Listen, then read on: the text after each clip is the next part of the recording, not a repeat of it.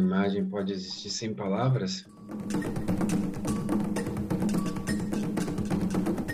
Falava que eu iria cuidar da cabeça dos pretos.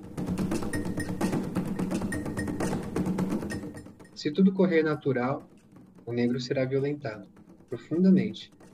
E olha o que eu estou dizendo: se tudo correr naturalmente. Para você entender para onde eu vou e de onde eu vim, lembra do Dr. Luther King? I have a dream.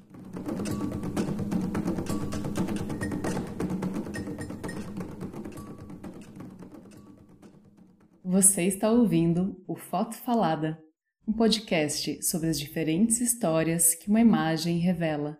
Aqui é Guilherme Cruz. E eu sou Amanda Arruda. Em cada episódio, nós temos uma pessoa convidada e ela traz uma foto, uma cena que marcou a sua vida e que faz parte da sua história. Sempre partimos de uma imagem inicial que nos leva para conversas que vão muito além desta fotografia. É uma segunda normal na casa da família Amaro, em Taboão da Serra, São Paulo. E a matriarca já acordou e começou a passar o café para o resto da família que iria chegar. É final do ano 2020. Acho que nem preciso te falar como estava o clima no mundo nesse período. Um ano atípico, com pandemia e isolamento. Mas mesmo assim, alguns compromissos não podem deixar de ser feitos. Com terreiro e com Iemanjá não se pode faltar. A irmã mais velha foi a primeira a chegar, acompanhada da filha, que iria pela primeira vez na Umbanda, e nesse dia de oferenda para a Mãe das Águas. Uma amiga da família entra na casa trazendo alguns quitutes para contribuir com o café da manhã. As outras irmãs também vieram com suas filhas e já alcançam o portão, ao mesmo tempo que Erivelton, o irmão que vive em Osasco. Após o café tomado, conversa posta em dia, todos ajeitam suas roupas brancas para começar o deslocamento até o terreiro que fica no Campo Limpo, na zona sul de São Paulo. A família se apressa para sair, porque ainda iriam se deslocar até o sítio onde seria realizada a oferenda. O trajeto até o terreiro é rápido, feito a pé pela família. Lá eles encontram o resto do grupo e seguem para o compromisso com Iemanjá. O sítio possui uma cachoeira que serve como cenário para aquele dia de festa e adoração. Ao redor das águas, os atabaques começam a suar.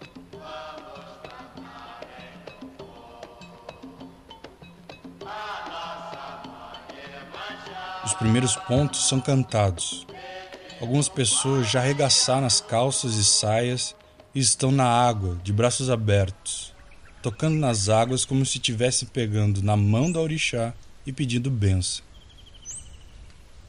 O dia é lindo, o sol brilha entre a mata e tudo parece em harmonia com aquela família reunida em comunhão com a sua comunidade e sua fé. Uma ancestralidade que é rio e que é corrente. Por alguns instantes, aquele ano difícil é esquecido. Dias melhores estão por vir. Oferendas realizadas, todos se abraçam, mas antes de ir embora, um registro precisa ser feito sobre aquele dia. Então a família se organiza em meio à mata, sentadas sobre troncos, com a cachoeira de fundo e. clique.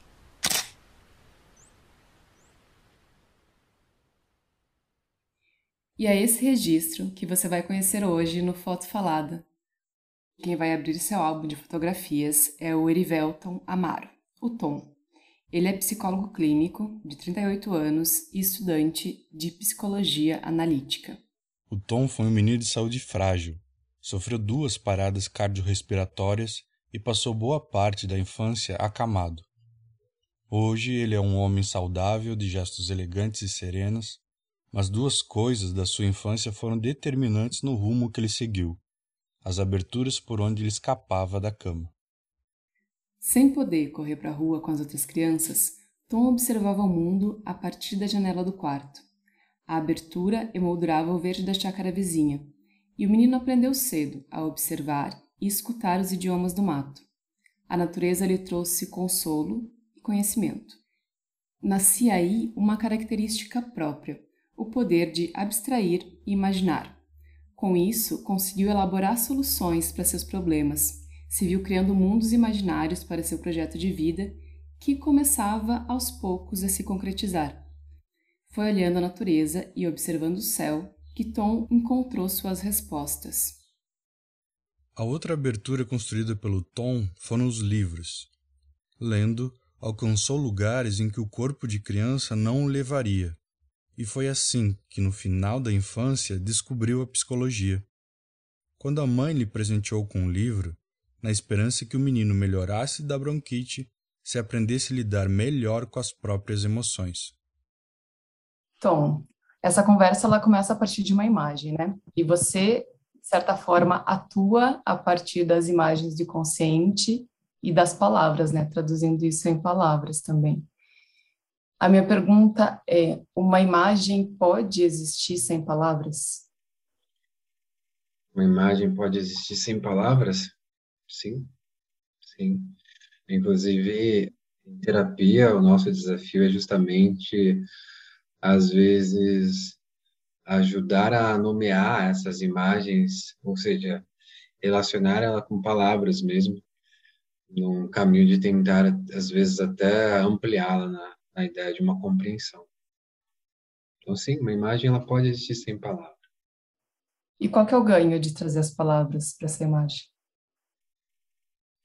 O ganho é porque, às vezes, aquilo que é uma imagem não necessariamente é passível da gente expressar para o outro, mas às vezes em palavra ganha um outro meio de, de expressão, de comunicação, né? garantindo ao outro um acesso àquilo que de repente está ali tão subjetivo, tão nesse campo imagético mesmo, né?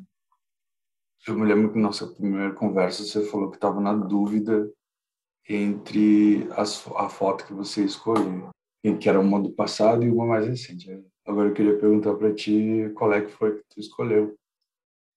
Eu escolhi uma mais recente, que é muito representativa. Acho que, né, acho que toda foto é uma construção, apesar de um momento estático. Posso descrever a foto? Estou eu, três sobrinhas minhas e uma irmã mais velha e uma amiga da família. E nós estamos todos de branco nós estamos na frente de uma cachoeira.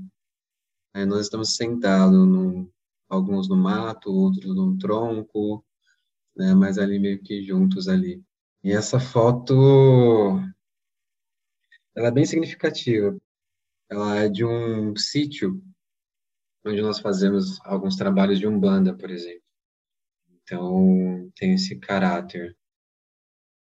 Essa foto eu particularmente acho ela assim muito bonita, sabe? Essas mulheres todas de branco na frente dessa cachoeira vai lembrando uma coisa meio ah, uma coisa meio de outra ordem mesmo, assim, como se fosse as próprias orixás, assim, sabe? Os próprios orixás, assim, né? Representados ali, né? Não só pela beleza, mas também pelo, pela dimensão do afeto. É uma foto muito ímpar esta né, e também pela disposição de cada um, assim, né, parece que naturalmente ocupou também uma certa hierarquia da sobrinha mais nova para para para a irmã mais velha e uma coisa muito harmônica ao mesmo tempo, nada de hierarquia assim positiva e tal, mas uma natureza das coisas, sabe? Essa cachoeira de fundo assim, é quase uma pintura. Se chegar aí também precisa se falar muito do passado.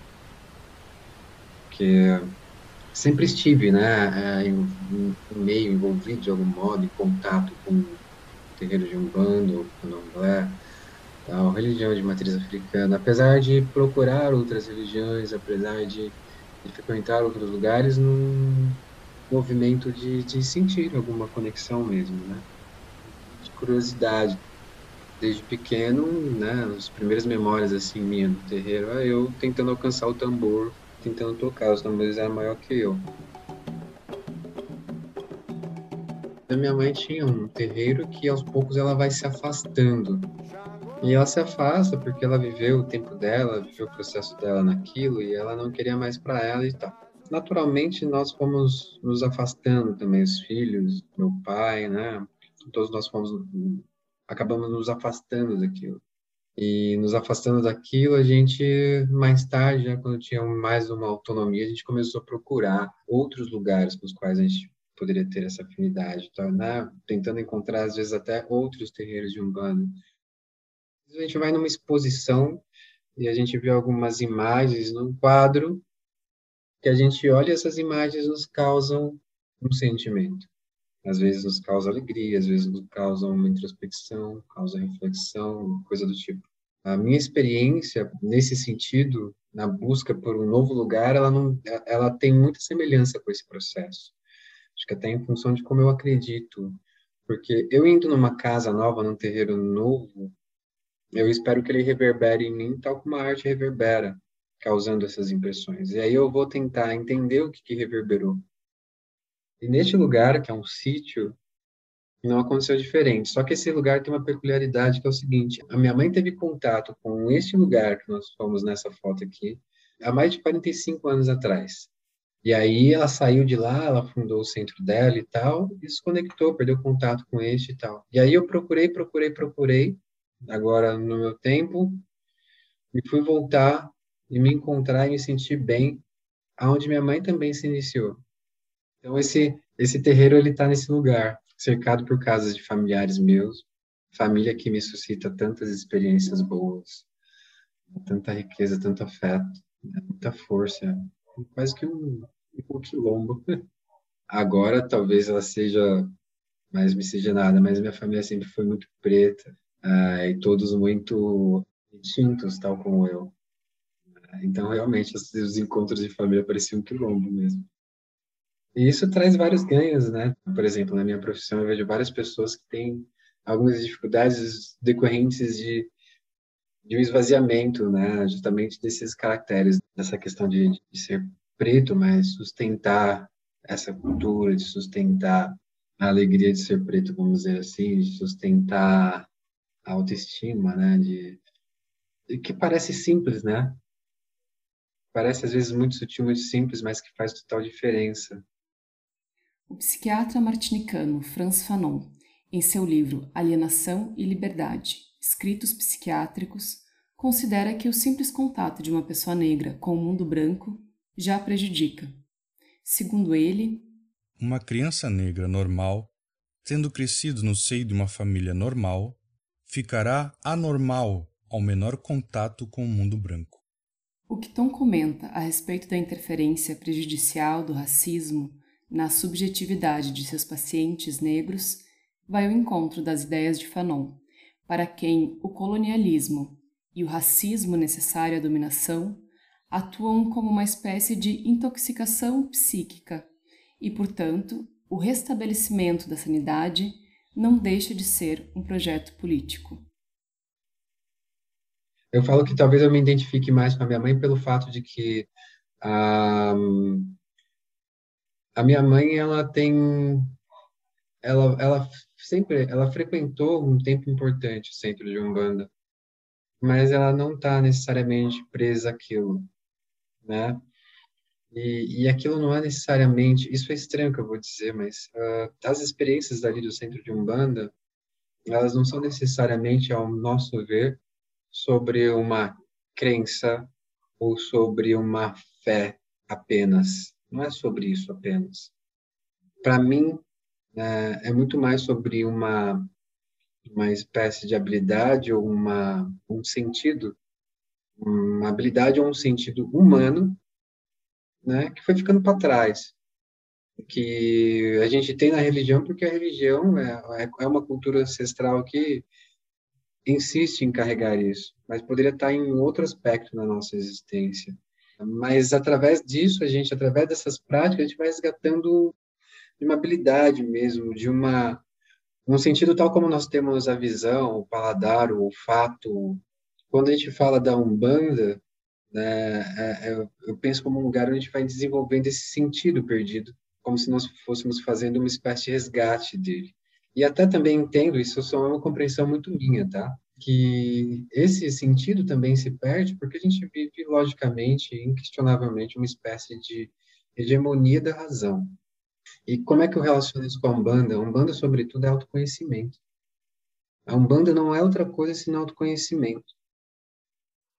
E aí, Tom, é, sobre a foto, você relata que são irmãs, amiga, sobrinhas, né? E aí quando você fala sobre objetividade do lado do afeto do terreiro e traz isso com a maioria da mulher, de mulheres, eu queria saber de ti o, o que que isso tem na relação também com essa foto, com você, obviamente, mas nesse espaço de coletividade, de cuidado, de afeto e essas mulheres. Adorei essa pergunta pelo fato de que é nítido, né? Eu acho que em qualquer lugar que a gente olha, às vezes as profissões, cursos ou qualquer lugar que necessite dessa habilidade, de habilidades mais humanas, mais afetivas, de um tato com o outro, os homens vão desaparecendo e vão ficando as mulheres. Isso diz muito, né? Eu acho que isso também vai de encontro com essa coisa que eu falo da razão, porque o homem dizem que tem por natureza essa questão da razão. Mas que razão é essa que é tão extrema e fica falha, né, no autocuidado e some desse aspecto da, de lidar com a subjetividade? É uma razão e tipo, capenga. E que tipo de homem é esse também, né? E que tipo de homem é esse, exato? E que tipo de homem é esse?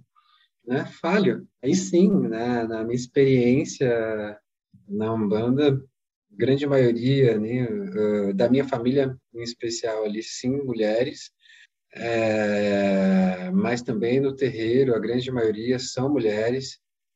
E é isso, eu acho que são as mulheres né, que trazem essa inclinação e se rendem de fato a essa inclinação, diferente dos homens que ficam ali numa luta como se não pudessem ver aquilo e sofrem com isso também, né? Com essas negações daquilo que é tão espontâneo às vezes em si, né?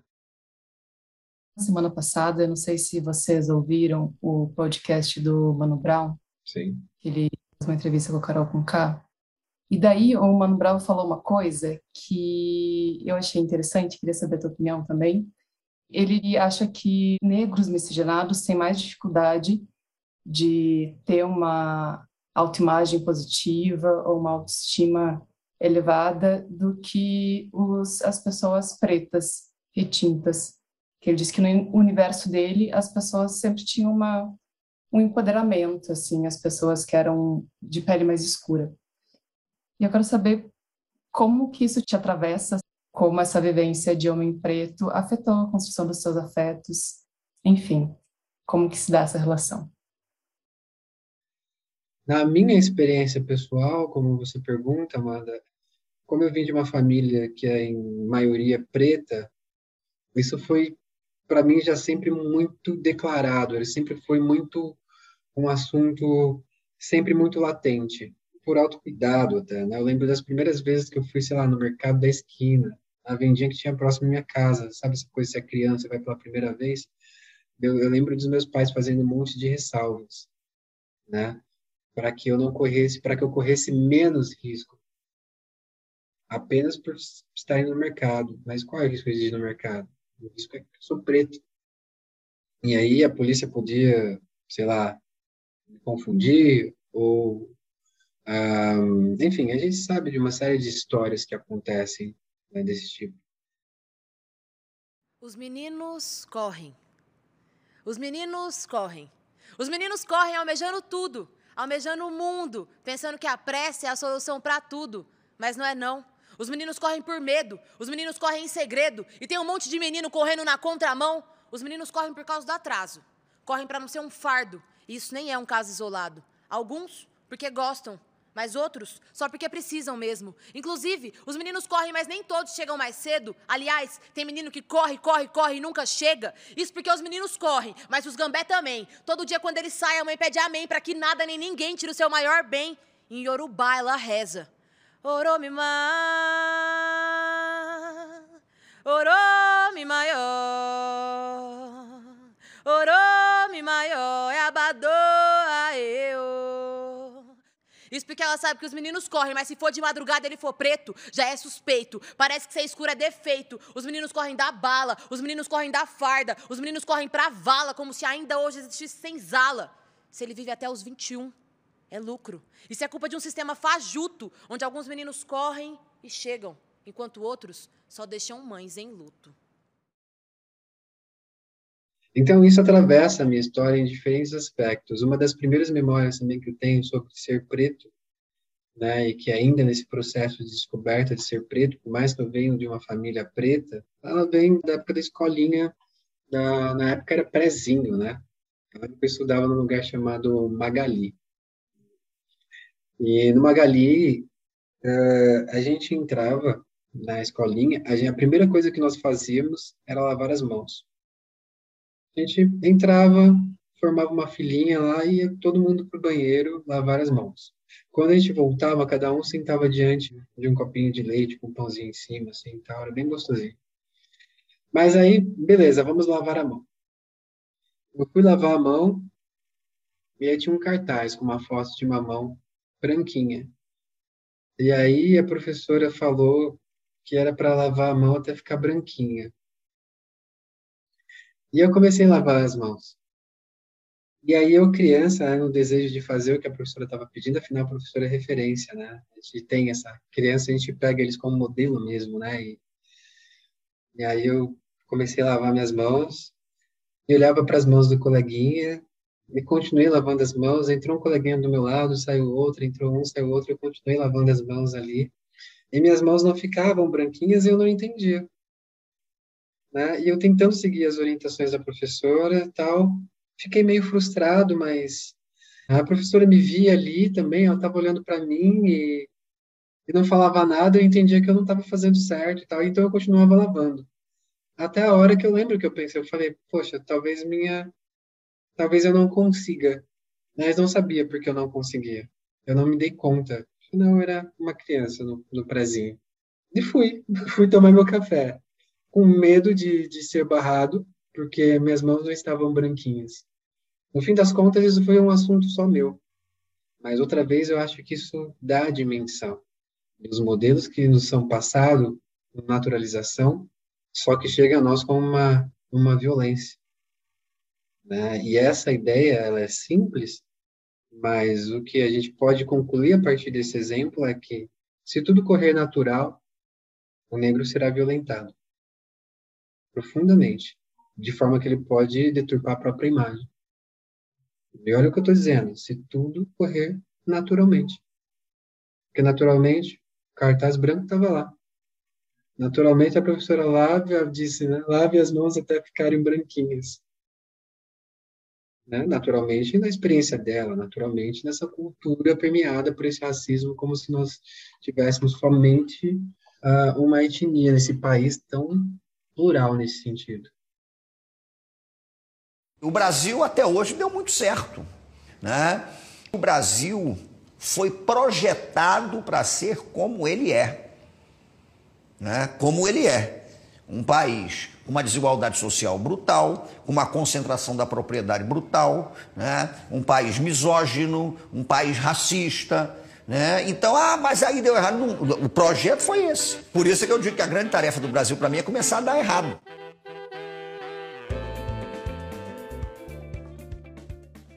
Nisso ainda, você falou uma hora ali, se correr tudo bem, o racismo vai emergir. Né? É um, o mundo posto é esse, né? E tu é um cara que tem trajetória tanto na psicologia como na educação para que as coisas não corram bem. E eu acho que para contar essa história, e essa história dessa foto, da, dessa vida, eu acho que eu queria ouvir também essa, essa sua não contribuição para esse mundo não, não tão certo assim. Eu te pergunto, partindo do terreno de novo, quando você fala da subjetividade do afeto contido ali. Como é que você lida isso dentro de uma psicologia com um pé super racional e como é que foi você se achar nesse espaço? É, desde a formação foi um desafio, né? Mas eu tive a sorte, minha vida ela também foi assim de grandes encontros, assim, um desses grandes encontros foi com uma ONG chamada Educafro. Essa Educafro, ela ela tinha os cursinhos pré-vestibulares, né, nas periferias de São Paulo, eu tive sorte de fazer parte de um. E qual que era o diferencial dessa Educafro? Era possível pré-vestibulares para colocar as pessoas na faculdade, sim. Elas também davam, chegaram a dar mais bolsa do que no próprio ProUni, por exemplo, né? E dentre todas as matérias né, que se tem no cursinho pré-vestibular convencional, é, na Educafro também se tinha uh, uma aula de cultura e cidadania, né? E ali acaba que se falava muito sobre a condição da pessoa preta, muito sobre a cultura da pessoa preta, né? E historiando bastante, né? E, inclusive uma história que nunca é contada, né, pelas escolas, né, em geral. E, e também a Educafro um, era uma ONG que militava muito pelos direitos da pessoa preta, né? Tanto que nesse período eu me envolvo né, muito aí nas lutas por cotas que foram dando muito certo. Então, eu vou para psicologia também com esse respaldo, né? Sabendo que eu iria precisar dobrar justamente essas teorias a meu favor. E, e quando eu falo a meu favor, é também para que elas pudessem olhar para a pessoa preta, também para que elas pudessem olhar para aquilo que fosse do meu interesse e eliminar esses pontos cegos que há na psicologia, mas que também há em diferentes outras ciências, né? E a gente está falando aqui sobre imagem, e por último falando muito dessa de como o racismo fere, interfere né, na construção dessa autoimagem do, do negro. E eu queria saber como que o Erivelton se vê. Olha, eu acho que essa foto, talvez ela representa bastante, assim, inclusive porque essa foto, ela, nós estamos na cachoeira, onde a gente faz os trabalhos de Ubanda e assim por diante. Eu, tô ali em família, né, naquele ambiente que eu gosto, porque eu gosto muito de natureza, né, eu gosto muito desse contato com a natureza. Né, eu me interesso muito por esse contato com essas culturas ancestrais, eu acho que é um lugar onde eu aprendo muito, uma riqueza ímpar. Então eu tenho me sentido muito bem e assim eu me vejo assim num processo uh, ultimamente assim muito agradável assim de, de, de, de, de alcançar algumas metas que eu tinha estabelecido. É uma delas, inclusive, uma meta bastante um, curiosa assim que eu fui criando na minha adolescência que eu falava que eu iria cuidar da cabeça dos pretos, né? E eu lembro que uma vez eu falei isso para o Frei Davi, que é um grande líder na Educafro. O Frei Davi ficou me olhando torto, assim, sem entender o que eu estava dizendo, querendo dizer para ele, até porque na época essa questão do cuidado da saúde mental não era uma coisa tão latente, muito menos né, o impacto do racismo na, na saúde mental da pessoa preta, né? E, e aí hoje a minha clínica é naturalmente repleta de pessoas pretas, então também me sinto bastante realizado no meu trabalho. E aí, voltando para essa foto de novo, eu acho que ela diz, né, dessa integração minha, né, com essa minha cultura, com essa minha ancestralidade, com a minha família, com a natureza. Então, acho que ela representa bastante, assim, como é que eu estou me vendo. A escritora e filósofa Susan Sontag tem uma frase conhecida em que diz que fotografar é atribuir importância. Essa ideia me faz pensar nas escolhas sobre o que se deseja tornar central e quem merece ser protagonista. E o que vemos e ouvimos no relato do Tom com sua família é a inversão histórica do papel destinado à população negra. Uma população que sempre foi excluída, que nunca teve o protagonismo na história oficial e que agora reconfigura o seu espaço colocando sua imagem e sua voz como central para contar a sua própria história, uma outra história. E aí eu pensei aqui rapidamente, se vocês me permitirem, eu digo uma poesia aqui para poder também dizer de como eu estou me vendo, assim. Sou feito de luta, forjado no fogo. Eu sou resistência, não jogo seu jogo. Livre das correntes e livre das chibatas. Chegou a hora de também darmos as cartas. Eu sei que isso te assusta, não é? A minha força, os meus ancestrais, o meu pé no chão, a minha fé para você entender para onde eu vou e de onde eu vim, lembra do Dr. Luther King? I have a dream. Meus heróis são todos assim. Meus heróis vêm das ruas, meus heróis vêm das favelas, meus heróis são Zumbi, Malcolm X, Mandela e Luísa Maim. Então é isso, é um pouquinho disso que representa essa coisa que vai seguindo, conectada com muitas coisas, com muitas forças. É isso.